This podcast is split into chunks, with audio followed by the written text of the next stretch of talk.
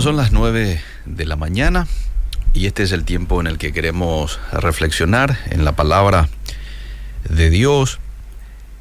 Eh, los médicos siempre te dicen de que uno debe de tener un médico de cabecera, ¿verdad? Un médico de familia, ¿por qué no? Eh, bueno, que atienda a la familia toda en una cuestión de salud, atienda al hijo, a la esposa, ¿verdad? Eh, y, creo que a uno le da mucha tranquilidad el tener un médico de cabecera, porque de pronto cuando hay alguna que otra molestia, síntomas, cualquier horario del día, incluso la noche, uno tiene la suficiente confianza en su médico de cabecera, ¿verdad? En su médico de familia, de mensajearlo o si hace falta de llamarlo, ¿verdad? Estoy ante una situación como esta, con mi hijo pequeño, o cosas como, no sé, que le doy.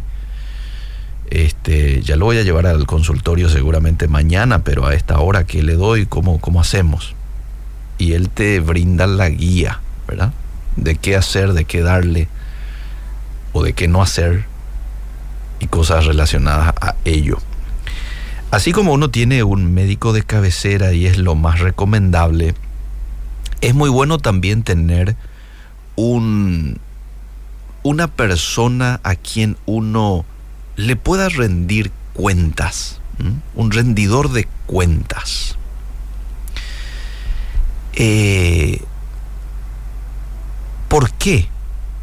Porque esta persona es capaz de percibir lo que nosotros no podemos ver cuando las debilidades nos bloquean la visión. Y a veces necesitamos, alguien le podría llamar un, un consejero también, un consejero familiar. Yo uso rendición de cuentas, por una cuestión aquí de semántica nomás, pero eh, podríamos llamarle un consejero, alguien en quien uno pueda acudir en momentos. A veces necesitamos hablar, ¿verdad? Necesitamos quitar un poco lo que hay dentro nuestro. Y nos preguntamos, pero ¿con quién lo voy a hacer? Porque sabemos lo, la importancia de este hábito en nosotros, pero también es muy importante definir con quién lo voy a hacer. Lo tengo que hacer con la persona correcta, aquella que me inspira confianza, aquella persona que, bueno, tenga un grado de madurez, que cuando yo le comparta lo que quiero compartirle, me pueda dar un sabio consejo, pueda dar un buen análisis de la situación y me pueda dar una buena guía. Bueno, esta persona, rendidor de cuentas, nos sirve como un instrumento en las manos de Dios para apuntalar nuestro crecimiento espiritual y para velar por lo que sea mejor para nosotros. Y quizás digas, qué interesante, nunca lo vi de esa manera. Ahora, tengo que ser honesto, esto no está naciendo de mí, esto lo veo en Gálatas capítulo 6, verso 1, está en la Biblia. Y en ese pasaje la Biblia nos habla de la importancia del compañero de lucha. ¿Y quién lo que puede ser? dirá alguien, ¿verdad? A continuación quiero darte algunas características que podés tener en cuenta a la hora de elegir un confidente, un rendidor de cuentas, un consejero, alguien que te acompañe en tu crecimiento espiritual tiene que tener algunas características. Y quiero compartirlas contigo. Tengo seis características que debe de tener esa persona. La primera, y creo que la más importante porque de esta se va a ramificar las otras características, es de que sea un hombre o una mujer temeroso, temerosa de Dios.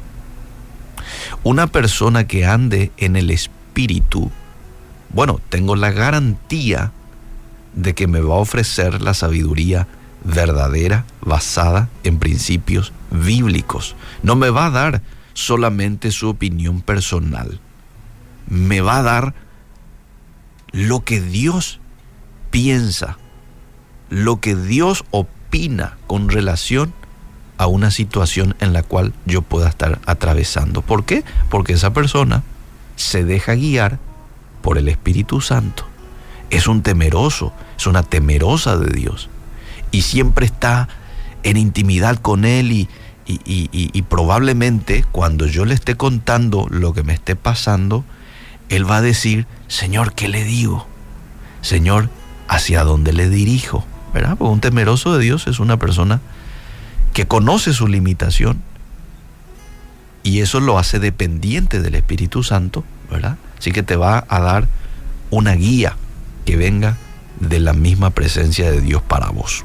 Por eso esto es muy importante a la hora de elegir.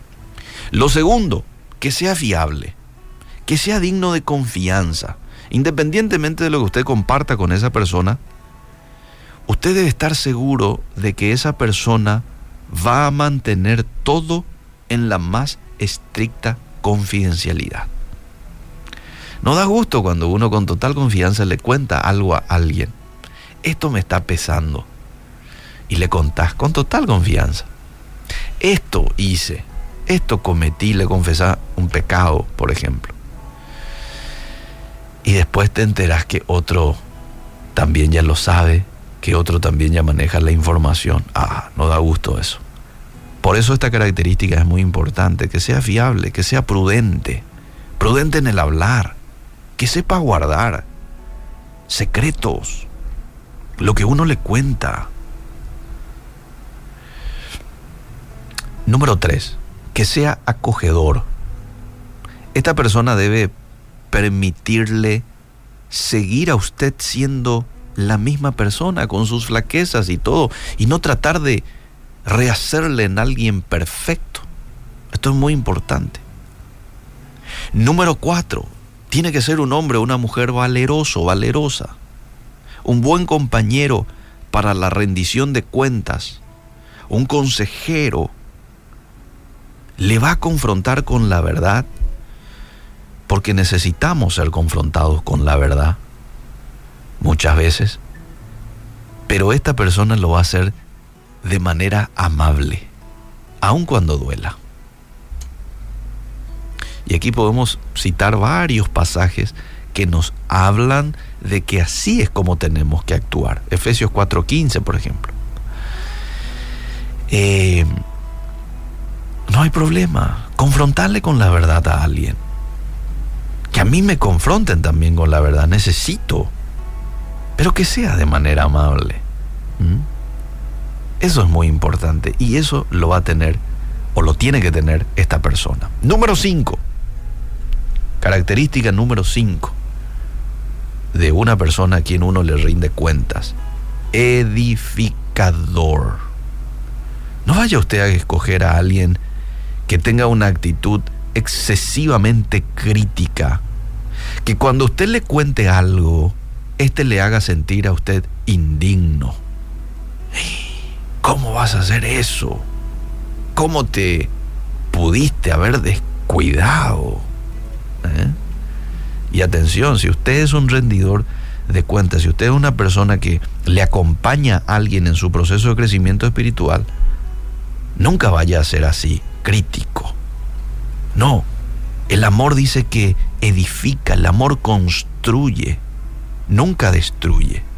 Fíjate lo que dice Efesios 4:29, ninguna palabra corrompida salga de vuestra boca, sino la que sea necesaria para la edificación. Ahí está. Ese es el mandato de Dios con lo que nosotros vamos a hablar. Que edifique, que sea sazonada con sal llena de gracia. Y esto no quiere decir de que nos vamos a muchas veces a reprender también a la otra persona, que no lo vamos a confrontar con algo, no. Esto simplemente dice de que siempre uno lo debe hacer con el espíritu correcto, con la intención correcta, equilibrada, ¿eh? equilibrada con el deseo del Espíritu Santo para esa persona. ¿Y cuál es el deseo del Espíritu Santo para esa persona? Que se construya, que se edifique, que se restaure. Ese es el propósito de Dios. Entonces, una persona así, que tenga esta característica, entonces es una persona que está calibrada al deseo de Dios también. Y número seis, que sea alentador. Elija a alguien que se regocije con usted mientras le anima. Todos necesitamos de alguien que sea capaz de decir lo que debemos escuchar sin hacernos sentir amenazados. La rendición de cuentas, mis queridos amigos, ofrece controles que promueven el crecimiento espiritual y que nos protegen de peligros. Entonces, si usted todavía no tiene un creyente confidente a quien uno compartir de sus cosas, pídele a Dios que le dé esa persona. Y tenga en cuenta que sea de tu mismo sexo, porque a veces la persona se va a tener que adentrar un poco a tu vida y bueno, para evitar cualquier involucramiento emocional de más, entonces eh, vas a ser muy prudente, vos y la otra persona también, en que ambos sean del mismo sexo. Que Dios nos ayude a poder encontrar a una persona en quien podamos confiar y con quien podamos compartir y con quien podamos crecer, ¿por qué no?, en este proceso de la vida.